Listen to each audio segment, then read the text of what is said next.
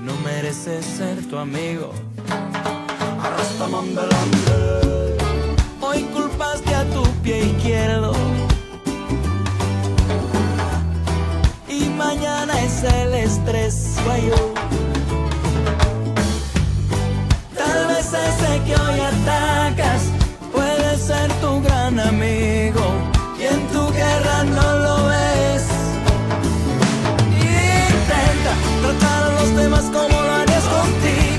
Solo otra sonrisa todo es más bonito. Olvídate el rencor que te hizo andar perdido.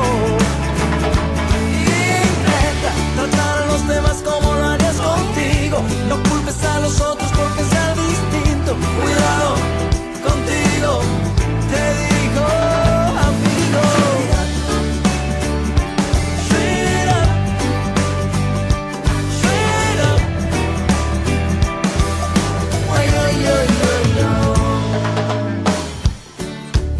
siendo razonable. No sé lo que te ha ocurrido. Vas jugando al tiro al blanco con el que se te atraviese sin haberle conocido. Te lo digo por voz propia.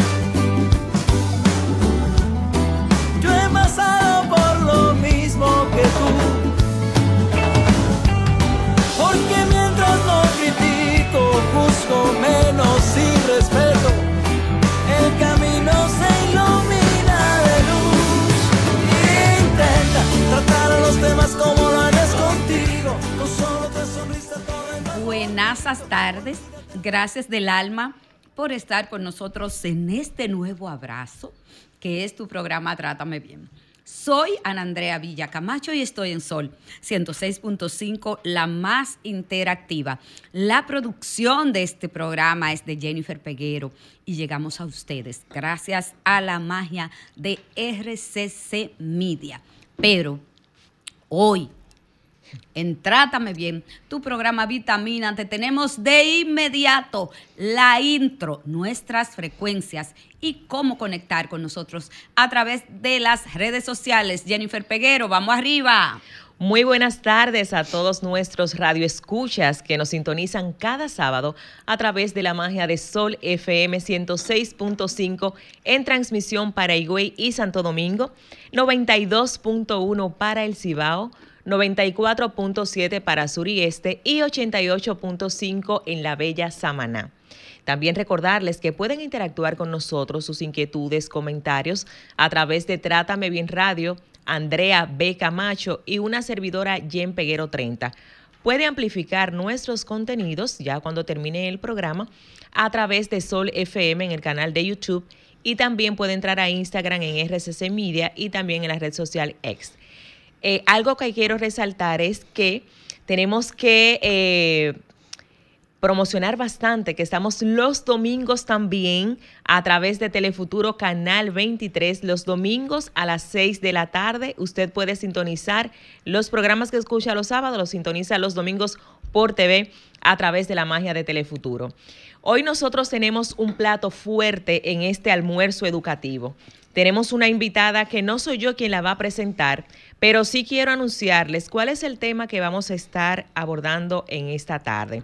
Quiero que presten atención, que compartan este contenido y que participen a través de las llamadas. Hoy vamos a estar hablando de inclusión, educación y empatía. Ana Andrea, ¿quién tenemos en el día de hoy en esta cabina? Ay, ay, ay, ay, ay, ay. señores, adivinen. adivinen.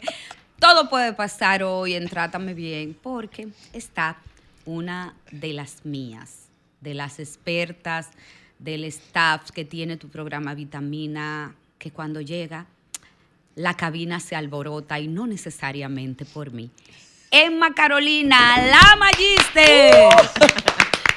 Magister. Di la verdad que Qué trae- alegría. te, trae- te traigo chocolatico y todo. Ay, no, no, es que, eh, Magister, ¿y, y por qué que donde usted llega, nada es igual? Tú sabes que yo- ¿Nada es igual?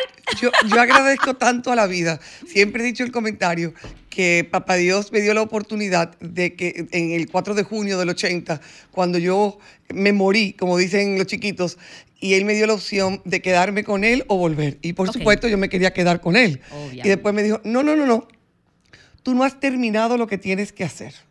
Yo necesito que tú vuelvas. Yo, no, yo me quiero quedar aquí contigo, papá Dios. Jesús, por favor. Pero hay que tener 12 o 13 años para discutir con Jesús y Jesús decirte, tú no puedes morir, tú tienes que vivir, tú tienes muchas cosas que hacer. Ok. Y aprendí hace unos años que la gente me decía que yo soy luz, de que yo no soy luz. La luz es de Dios. Yo soy un faro para aquellos que quieren ver su luz o la luz del aprendizaje. Y por eso de repente, entonces, voy con vitamina extra hoy, porque tienes el tema que amo. Cuando las personas hablan de inclusión, inmediatamente hablan de empatía. Y yo quiero que peleemos con eso un chin. Mira, déjame comerme este pedacito de chocolate. No, en lo que tú hablas algo. Dele, dele, dele, Magister, no hay problema. Me llama la atención porque hemos visto a través de muchos casos en los medios de comunicación, en las redes sociales, cómo padres, madres se quejan de la discriminación, el retardo, que tienen que ser prácticamente víctimas sus hijos. Y no quiero victimizarlo todo, yo no quiero que ustedes por mi trabajo y mi, mi desarrollo como profesional piensen que para mí todo es victimización. Pero me ha dolido ver que se hace público la discriminación, que se hace público El maltrato, El el, maltrato. no reconocer el valor de la persona. la porque falta de empatía. Hábleme de eso, Magister, porque de verdad, cuando ya se hace público, cuando ya traspasa las barreras de un hogar y de una familia o de una red de apoyo y tiene que decirse público estas cosas, eh, realmente es porque es mucho, como digo yo, con demasiado, Magister. Mira, yo quisiera que tú me permitieras comenzar con una anécdota que la voy a hacer hasta que todo el mundo se aprenda cuál es la intención. Se habla a veces de parábolas, se habla a veces, tú sabes, en la parábola tal, Ajá. en la metáfora tal. Esta es una anécdota. Y la anécdota nace que doña Milagros Ortiz Bosch, quien fue vicepresidente de la República y en su momento también secretaria de Estado de Educación, iba al salón al lado de mi oficina. Ok. Y cuando ella llegaba, su edecán me decía, doña Milagros está ahí, porque ella y yo tendíamos a conversar de temas varios, porque nos conocimos a través de Tío Freddy Ginebra en Casa de Teatro. Y un día, ella me dice con mucha alegría, en Macarolina vamos a trabajar con la inclusión. ¿Qué te parece? Pero ya te estoy diciendo en alegría yo, eh, tú- yo, Milagros, yo creo en la inclusión con formación. Y doña Milagros me dice, muchachita, ¿qué tú quieres decir con eso? Inclusión con formación. Bueno, doña Milagros, que si yo voy a trabajar con niños neuroatípicos, léase, niños que su cerebro no responde a los estándares que se está esperando en la sociedad y por ende, tanto su conducta y sus aprendizajes no son los mismos, yo necesito que esta maestra que va a recibir ese niño, y usted me está hablando de las escuelas públicas de 40, 60 niños en aula, yo necesito que esa maestra tenga la formación de cómo trabajar con las necesidades del chico y también a Ana Andrea y a nuestro público que nos escucha y nos ve, cómo ella va a trabajar esa parte social de que los niños integren a sus compañeros que son diferentes a ellos. Cuando yo le dije eso a doña Milagro Ortiz Bosch, ella me dijo, la situación es más compleja entonces. Y usted tiene razón. De eso hace tal vez 20 años o más. Y seguimos hoy hablando en Trátame Bien de cómo los niños siguen siendo maltratados, vejados, que no se les trata ni con conmiseración, sino, ay, mira qué raro, el, que el tuyo no se le pegue al mío para que no se le pegue, abro comillas, cierro comillas, la condición que tiene ese chico. Esa anécdota necesita repetirse hasta que las personas entiendan que hay, habrá inclusión cuando tengamos formación. Y la formación va más allá de ir a la escuela. La formación involucra la actitud personal de quien está involucrado en el proceso. Magister, hace mucho, mucho tiempo, hace mucho tiempo, yo recuerdo, hace un tiempo ya, hace un tiempo ya, que el Banco BHD tenía una campaña, una campaña que incluía eh, o su esencia era precisamente, eh, la escena se desarrollaba en un colegio, donde un niño era discriminado por su clase social. Y recuerdo que esa campaña del VHD ponía eh, o retrataba la realidad que se vive de discriminación en muchos colegios, en muchas escuelas y en muchos lugares donde los niños tienen que interactuar. Se mostraba la falta de empatía y la falta de educación, la falta de ponerse en el zapato del otro y de que de mirar más allá. Entonces pregunto, ¿qué fue lo que nos pasó? Ajá. ¿Qué fue lo que nos pasó? Que hemos llegado hasta aquí. Es que yo te digo lo mismo que si yo hoy camino por las calles de República Dominicana y veo que no debe haber matrimonios con menores. Y hay una campaña, no al matrimonio de los menores, no al matrimonio. Eso es una campaña, igual que hizo una campaña el VHD, igual que hace una campaña el ministerio de que los padres participen y que se integren. Si las campañas no tienen el proceso de integrar, y cuando digo integrar, aquí va el, el reto, Voy a usar las palabras de mi hermana Ana María Pellerano, que es psicólogo clínico. Me encanta, Ana Y María. ella fue directora de un centro que trabajaba con la inclusión. Y leo, tomo el teléfono en la mano para leer, dice, la inclusión requiere respeto por el individuo, más que la empatía misma. La empatía no lleva a la acción. ¡Wow! ¿Cómo fue Ana María? Que la empatía no lleva a la acción. Todas estas campañas buscan desarrollar empatía. Ponte en los zapatos del otro. Sin Exacto. embargo, leo que dice Ana María. Ajá. En mi humilde entender, es el respeto por el individuo, es la mirada desde su grandeza, desde su capacidad y su posibilidad de ser la que va a permitir que mi actitud como ser humano cambie y yo elija la inclusión es una elección a yo cambiar mi actitud y ver a la persona no desde su condición, sino desde su persona. Entonces, me alineo con Ana María, que la empatía, que es lo que muchas veces las campañas buscan, son lentas al accionar, porque ya yo sé cómo tú te sientes, ¿y ahora qué? ¿Qué yo voy a hacer? Ajá. Si yo no sé qué es lo que voy a hacer, o peor aún, ¿cómo lo voy a hacer? Porque a veces sabemos qué hacer. Busquen en Google. En Google te hablan de empatía, educación, comunicación efectiva, escucha activa. Te da.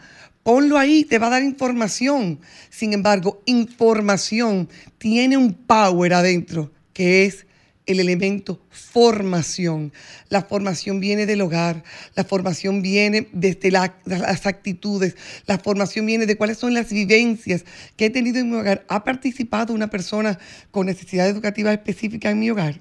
Voy a un cumpleaños y le digo, ven amiguito, venga a jugar conmigo. ¿Quién me para como niño que no tengo ningún tipo de, de- de maña, ningún tipo de pare? Los niños son puros y ven a la persona.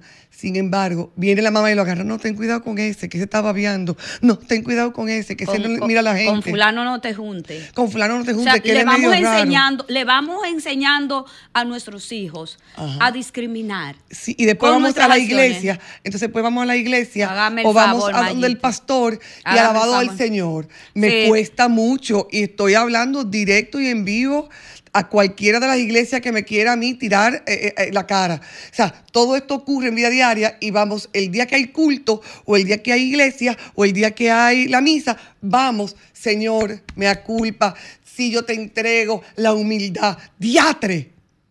Pero mientras tanto, en En- la semana, antes de yo llegar a ese día del culto, o de la misa, o del como usted quiera llamarle y en lo que usted crea, eh, acabo el mundo.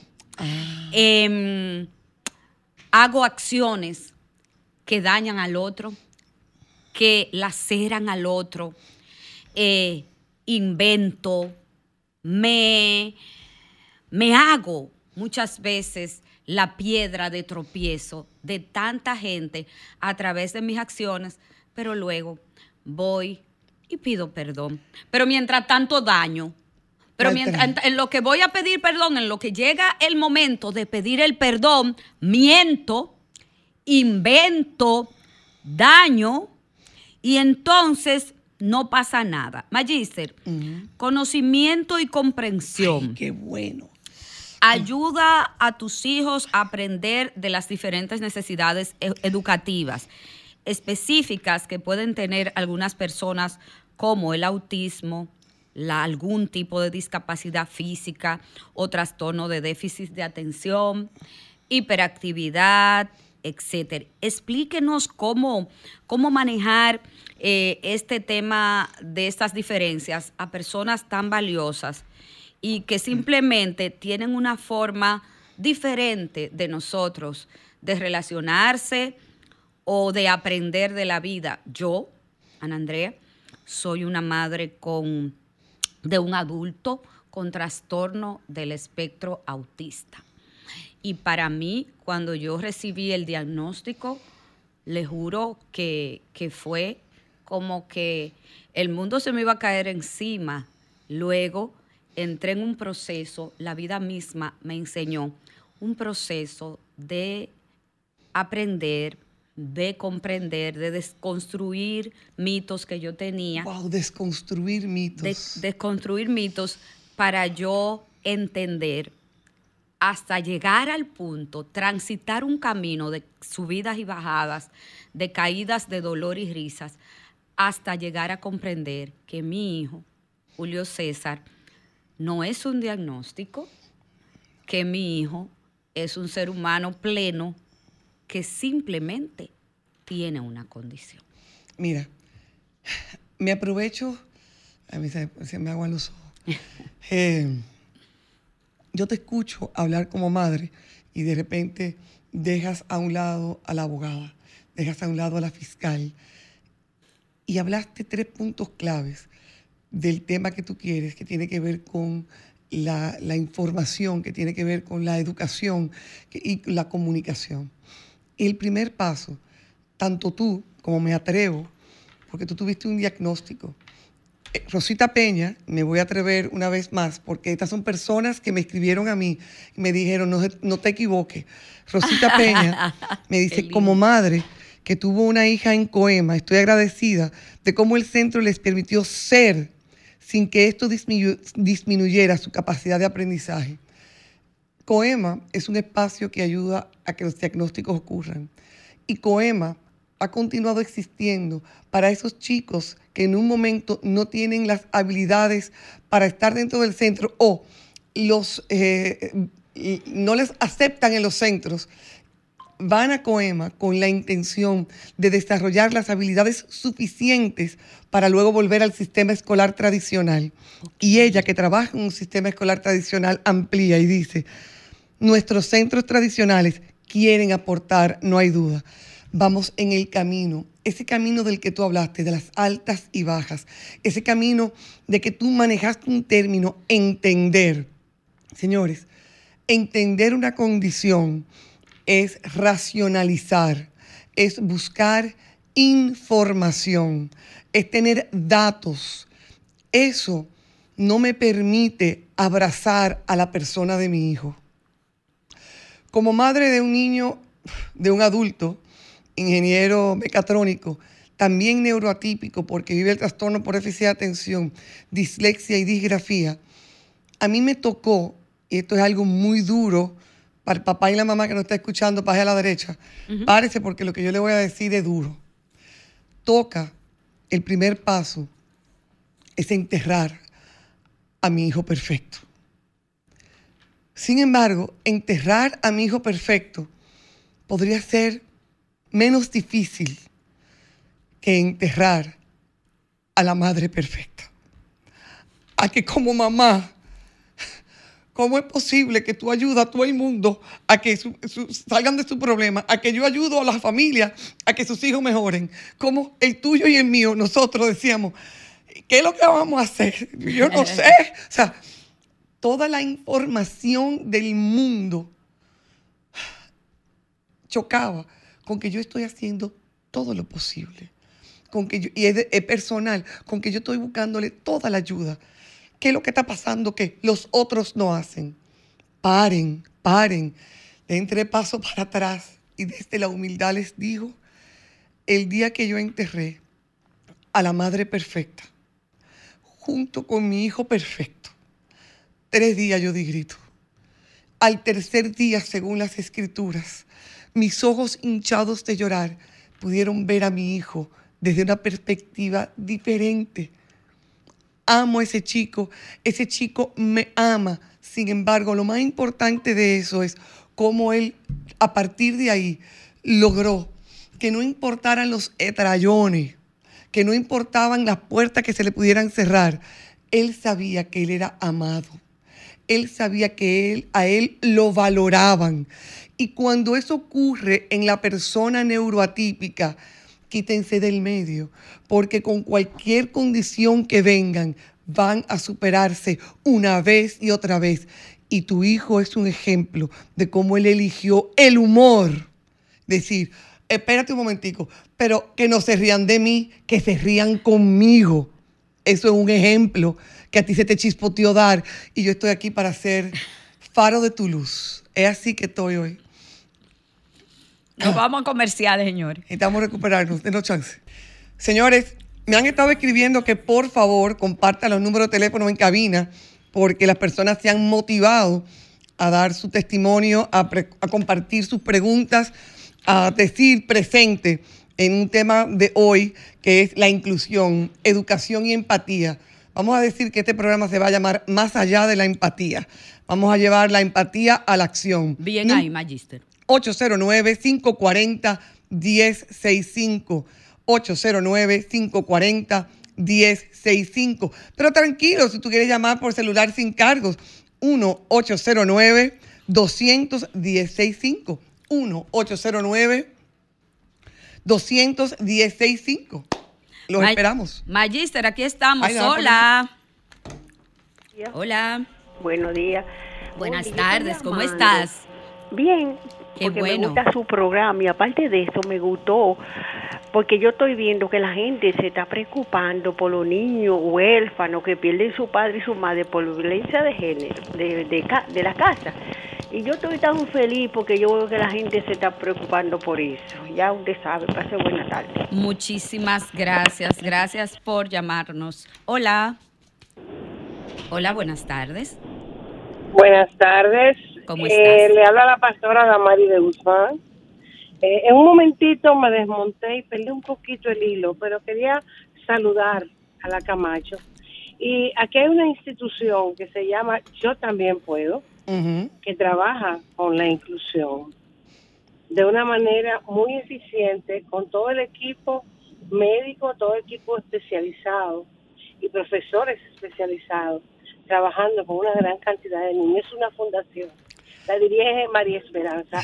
María Esperanza H. Te cuento, corazón, que yo también puedo, fue una tesis universitaria de la Universidad Iberoamericana y yo tuve el honor, yo tuve el honor de ser la persona que apoyó a estas chicas en una tesis que se convirtió en un proyecto que hoy es una fundación que trabaja desde el Colegio Escuela Nueva, donde la Karina Abreu ha abierto las puertas para que puedan trabajar con niños, niñas adolescentes y adultos que puedan desarrollar habilidades sociales, que puedan desarrollar sus habilidades cognitivas, la parte artística. Qué lindo ver espacios como ese, donde también se incorporan en las artes haciendo obras de teatro. Yo he estado ahí desde el momento cero. Yo soy su vestuarista como colaboración. Amén. Y la doctora Camacho me conoce yo soy la chica de aquella chica que se autosecuestró una vez y que la puso de mojiganga en un diciembre. Ay, Dios mío, no, nada que ver, nada que ver, nada que ver. Sí, no, pero para que para que sepa con quién está hablando. Sí, sí, la recuerdo. Y realmente se está haciendo un gran trabajo con esos niños. Muchas gracias. Muy buen trabajo. Yo soy oidora del programa de manera permanente. Las felicito y la bendigo. Amén. Muchísimas gracias. Te abrazamos desde aquí. Magister, a mí me preocupa mucho porque antes eh, yo no existían tantos diagnósticos de niños y adultos con que, eran diagnosticados con déficit de atención. Ahora, ¿qué pasa?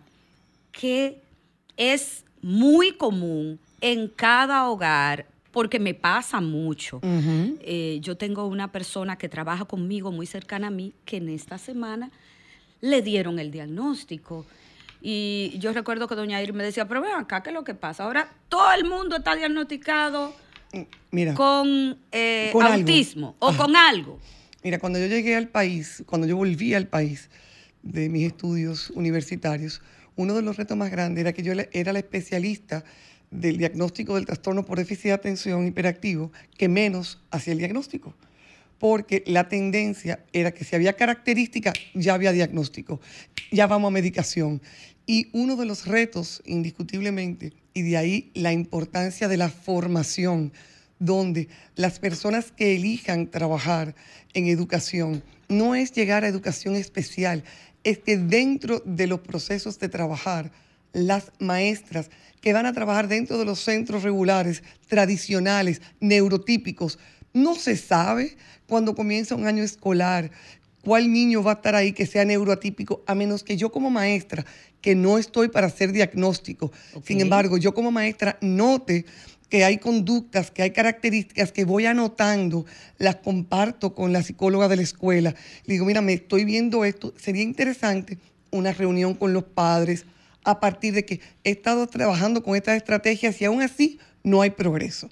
Entonces, las maestras son nuestra número una referidoras y deben educarse ahí. Y vuelvo a tu pregunta, Emma, pero ahora todo el mundo tiene autismo o todo el mundo tiene déficit de atención. No.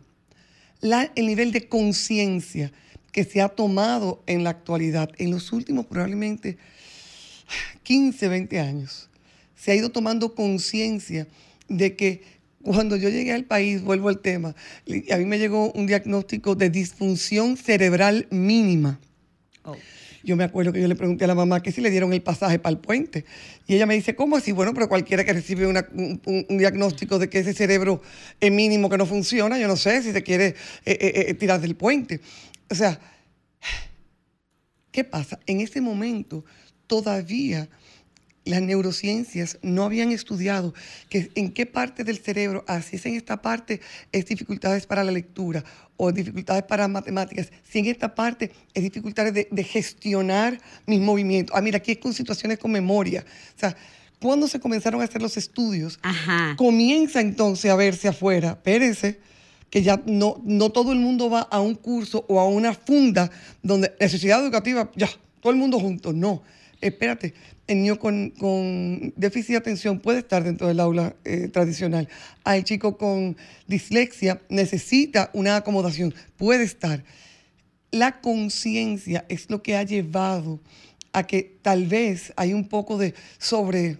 Ay, y me voy a poner un ejemplo, y discúlpeme, magistrada. No, pues. El ejemplo es demasiado bueno y tiene que ver con usted, con lo que usted hace. Antes a las mujeres no le hacían caso de que el hombre me golpeaba. Y entonces, cuando la mataban, la lloraban. Sin embargo, ahora, de repente, la gente dice, no, pero ahora están todas las mujeres acusando a los hombres de maltrato. Y tú dices, eso es exagerado. Entonces yo te voy a llevar de este lado lo mismo. Antes no se trabajaba con los niños, no se determinaba qué era lo que está pasando. Y ahora de repente, hay tanto, eh, todos esos diagnósticos no es que son un lea mucho, sino que hay conciencia.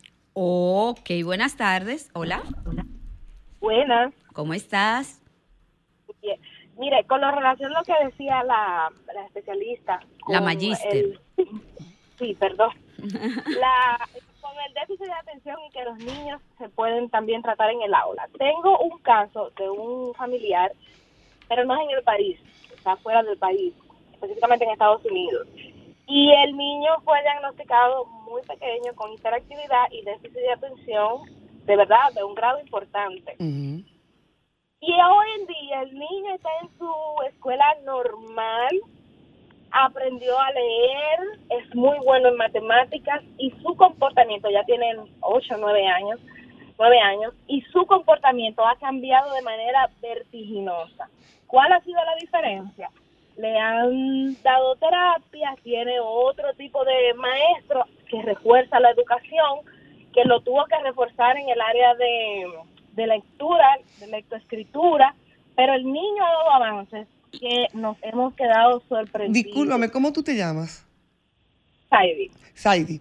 Mira lo que pasa, Saidi nos está dando un ejemplo de lo que es el trabajo interdisciplinario, donde para un niño cualquiera que tenga una condición de neuroatipia, donde sea déficit de atención, sea dislexia, el proceso de determinar lo que está pasando incluye al psiquiatra, al neurólogo, al psicólogo, al psicopedagogo, al, psicólogo del colegio, a la maestra.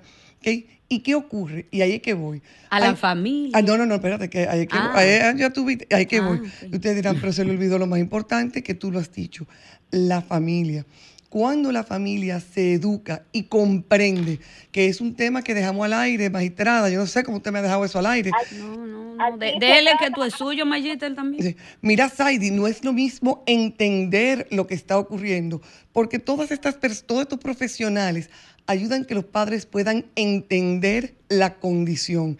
Sin embargo, entender es racional.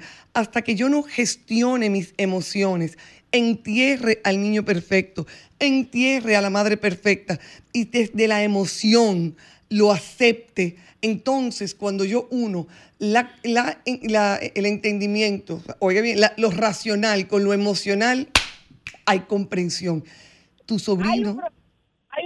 problema en el niño, hay que tratarlo, pero el niño no es loco, porque ese es otro extremo. Gracias. El niño no, no es loco, tiene un problema y lo asimilo lo acompaño, vamos donde los especialistas, la escuela o, la institución, lo que sea, que lleve al niño, pero eh, la verdad es que es complejo. Yo creo que el país todavía nos falta un poco de, educación en ese tema. Oye, te vamos a colgar porque quiero engancharme con algo que tú acabas de decir. Cuéntame que Saidi está... Gracias, gracias, gracias Saidi. Me encanta esa llamada. antes, voy a engancharme con eso que ella acaba de decir, que en el país falta necesitamos trabajar indiscutiblemente. Sería interesante para nuestro país trabajar lo que es la parte vinculada a los estereotipos y los perjuicios. Muchos padres no quieren que los colegios sepan cuál es la condición de su hijo para que no lo discriminen, para que no digan, ah, lo que pasa es que él puede hasta ahí nada más. Entonces, está demostrado una y otra vez con estudios que se han hecho. Estos son los que no pueden en la izquierda, estos son los brillantes a la derecha, y en vida real es al revés. ¿En, vida real es al revés.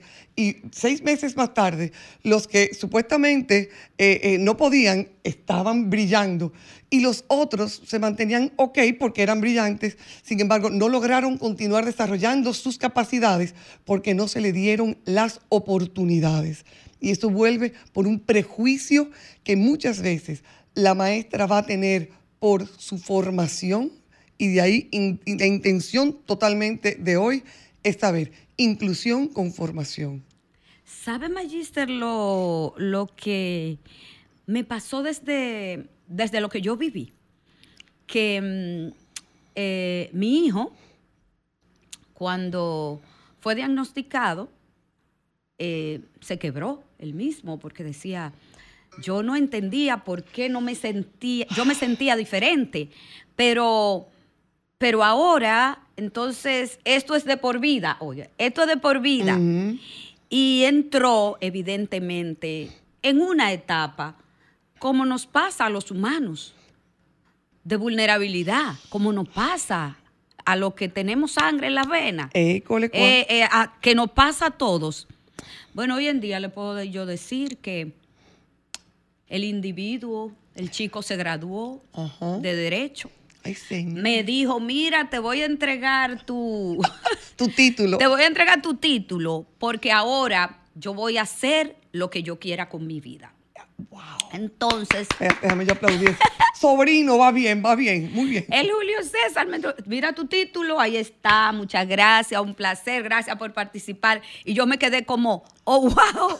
Y este hombre, entonces el individuo siguió con su stand-up comedy en su trabajo, su stand-up comedy, creador de contenido, y no tengo que ser lo que tú esperas que yo sea. Ajá, me lo quiso decir, pero espérate, él se inscribió, Magister, a hacer un máster con una universidad de España, donde yo estoy haciendo mi maestría, estoy terminando mis últimas materias de maestría en victimología y criminología aplicada. Gracias. Entonces, una tarde yo llego y me dice el individuo, ¿cómo está compañera de maestría? Y yo, ¿cómo así más o menos?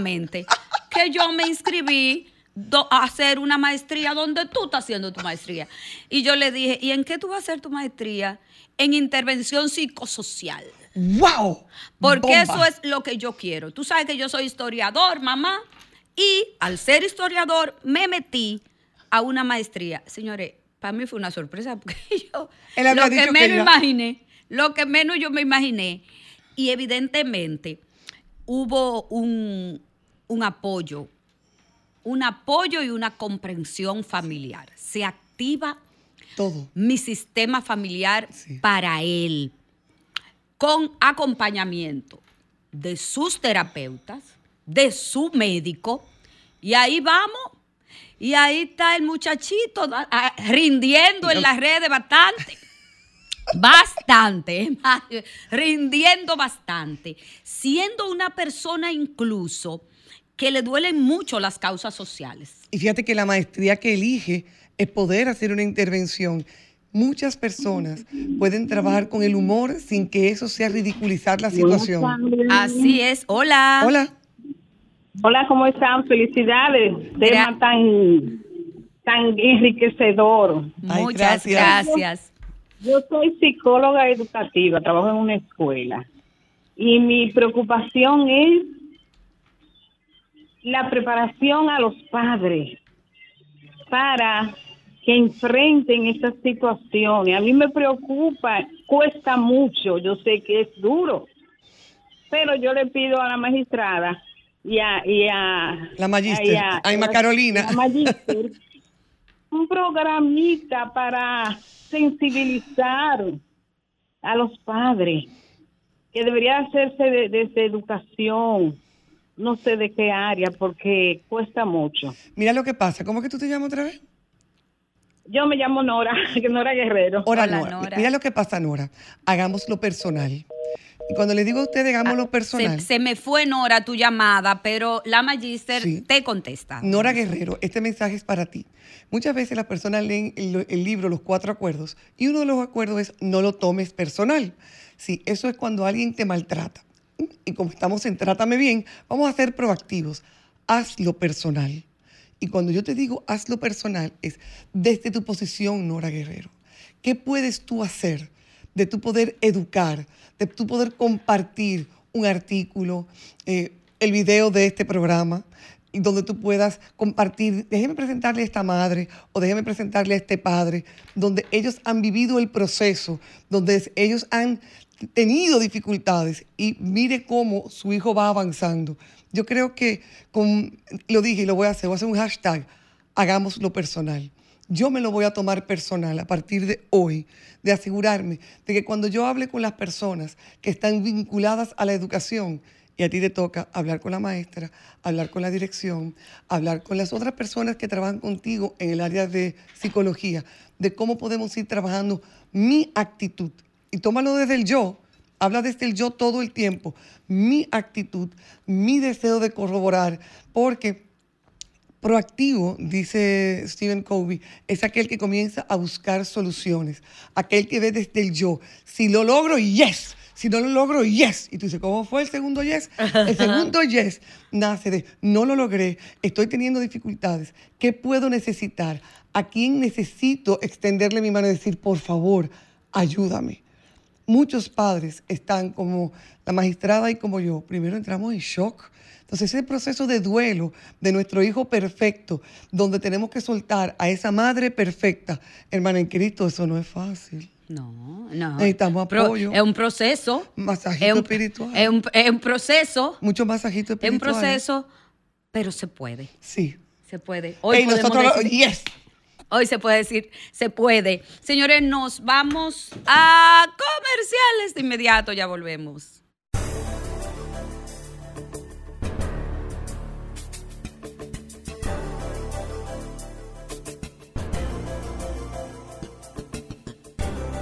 Trátame, bien.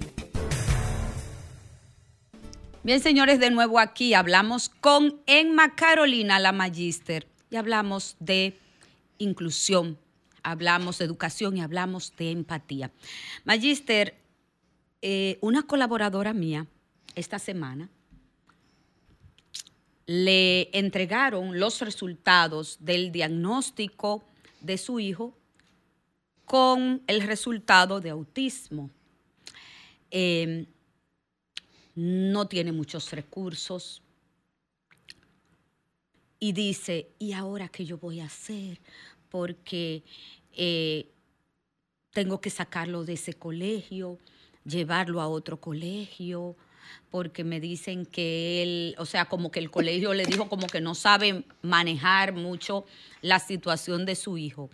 Y ella se encuentra en un shock, se encuentra en un ¿y ahora qué hago? Antes de su respuesta me fui a la calle, Magister, hola. Hola, Magister. ¿Y ahora? Ah. Me dieron el diagnóstico. ¿Y ahora qué? Lo primero es que, si no me equivoco, y hablemos un poco de la ley, eh, no me conozco los números, sin embargo entiendo que el Ministerio de Educación ha establecido que en cada salón de clases debe, debe verse reflejada esta población. Perdón. Donde en cada salón de clases eh, debe haber, en el proceso de inclusión, incorporar niños con necesidades educativas específicas. Magíster, en la vida real eso no es así. Estoy hablando, por eso dije, voy a comenzar con en la, vida real eso no es así. Y ahí es que quiero comenzar con lo que está planteado, que se ve muy bonito en los papeles, que se ve muy bonito cuando se hace la presentación a nivel gubernamental de lo que el proyecto educativo que establece el ministerio dice, y, me alegra, a... Dice. y está planteado a la realidad que vivimos. Emma, ¿en qué colegio voy a poner mi hijo? Bueno, pero habla con el colegio, dependiendo del nivel de autismo que tu hijo tenga, puede participar. No, ellos dicen que ellos no tienen las condiciones, que ellos no tienen maestro. O voy a seguir respondiendo después de esta llamada. Hola, buenas. se está cayendo la llamada. ¿Qué está? Agarren esa llamada con los paracaídas, que no se caigan más. Entonces, ¿qué pasa? No, Emma, el colegio dice que no tiene los recursos, no tiene el personal. Y volvemos inclusión con formación. es importante seguir educando al maestro tradicional como seguir integrando maestros especialistas dentro de las aulas o el sistema escolar. Hola. Sí, muy buenos días. ¿Cómo estás? Muy bien, contentísimo con este programa. Le llamo desde Jarabacoa. Bravo. Sí, nosotros aquí iniciamos una fundación, se llama Quiereme, Quiereme Así, para niños, en principio niños con síndrome de Down, pero en el transcurrir del camino hemos tenido, hemos visto que hemos de tener que incluir otros con otros síndromes, como autismo, eh, algunos dos tienen parálisis cerebral. Bueno, hemos tenido que incluirlo no porque sea como nuestro rango de acción, sino porque no hay nadie como que esté trabajando con estas personas. Y hemos tenido que trabajar también nosotros con lo poco que tenemos, mucho, poco, hemos tenido que ir desarrollando un trabajo con ellos. Pero de verdad que es difícil el trabajo porque muchas personas, o vamos a decir la mayoría de personas, no conocen de la situación y se hace difícil. Pero debo decir, decir algo bueno. Aquí en Jarabacoa se está haciendo ya visible no solamente a los niños con síndrome de Down, sino también visibles aquellos niños que tienen autismo, que tienen otras discapacidades o otras capacidades, vamos a decir, y algo que ustedes acaban de mencionar de los centros educativos. Puedo decir que aquí en Jarabacoa, en, la mayoría de los centros educativos, se está incluyendo ya el trabajo con estos niños, tanto con síndrome de Down y, y lo que tienen autismo. ¿Cómo tú te llamas? Carlos Reyes. Carlos, vamos a hacer el hashtag, lo vamos a hacer viral. Hazlo personal. Hazlo personal. ¿Qué llamada? Esta llamada que tú acabas de dar desde Jarabacoa, yo te voy a pedir que tú estás en uno de los sitios que yo más amo, entre las terrenas y Jarabacoa, no sé cuál elegir. Ah, me yo encanta quiero, Jarabacoa. yo quiero, por favor, que tú comiences el hashtag hazlo personal. Ponlo en tus redes sociales de Facebook, de Twitter, de Shred, de X, de Instagram hazlo personal, donde cada vez que tú tengas un evento, cada vez que tú tengas una acción positiva que ha ocurrido en favor, porque es muy fácil quejarnos. Yo estoy media harta de la queja. Sí, es muy triste, sí, es muy malo. Ahora, please, vamos a unarnos. ¿Qué tú estás haciendo? Vamos a unarnos, hazlo personal. O sea, esa madre que lloré cuando yo leí de esa niña, que ella siente que no se la aceptan, que se la rechazan, que no la invitan a los cumpleaños, vamos a hacerlo personal. Le escribí le dije que hoy vamos a estar aquí hablando de las oportunidades. Entonces, a mí me encantaría ver cómo en las redes sociales vemos el hashtag hazlo personal para unirnos y seguir trabajando desde la posición de cada uno. Me encanta ver fundaciones, me encanta ver oportunidades de crecimiento. Amo, trátame bien y por eso hoy y siempre volveré para conectar contigo con las posibilidades de lo que podemos lograr.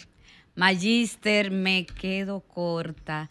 Se nos acabó el tiempo, pero como que me quedé así, como voy a hacer lo personal que tenemos que hacer otro programa. Continuación de este, Magister. La amo demasiado. Aquí. Gracias del alma, señores. Nos abrazamos. Emma Carolina, la Magister, ha estado con nosotros dándonos de verdad un programa vitamina lleno de esperanza para ti. Nos abrazamos la semana que viene. Sol 106.5, la más interactiva. Una emisora RCC Miria.